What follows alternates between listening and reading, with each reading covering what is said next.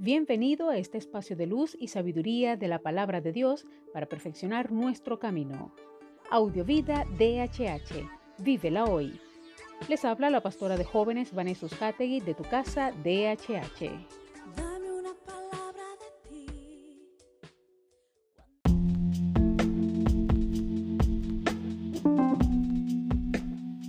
El mensaje de hoy se titula El hermano débil y el no tan débil.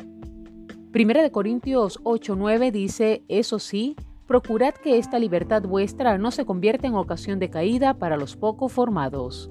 Conforme he ido caminando con el Señor, reconozco que he ganado libertad en mi relación con Él y también en mi vida en general.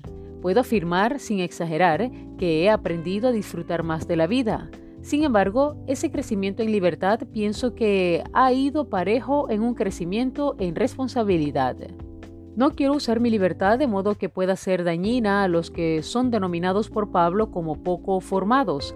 Entiendo que cada persona tiene un proceso y precisamente porque soy libre, respetaré el mismo y procuraré en todo lo que me sea posible ser de bendición. Pero el hermano débil, el poco formado, no es lo mismo que el legalista.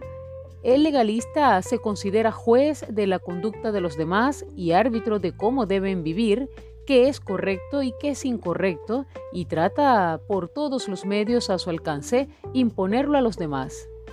No es libre y por tanto no puede soportar la libertad de los demás y trata por todos los medios de cortarla. Recordemos que Pablo tuvo que escribir toda una carta, la de los Gálatas, para afrontar este problema.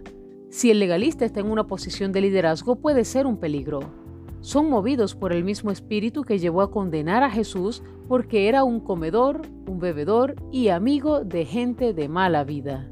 Ahora pregunto, ¿qué espíritu habita en ti? ¿El de libertad o el de legalismo? Reflexionemos en esto y oremos. Amado Señor, gracias por tu palabra y por tu enseñanza. Gracias Señor porque tú nos llamaste a libertad. Solo que no usemos la libertad para hacer caer al débil. Permite que cada día podamos ser sabios, prudentes, eh, que podamos conducirnos con inteligencia y sobre todo guiados por tu Espíritu Santo para poder comprender, amar, tolerar incluso y poder enseñar con nuestro ejemplo al que se considera más débil. Permite que cada día, Señor, podamos ser instrumentos de tu amor. Amén.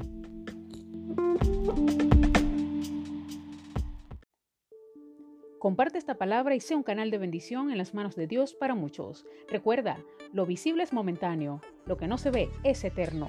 Audiovida DHH. Vívela hoy.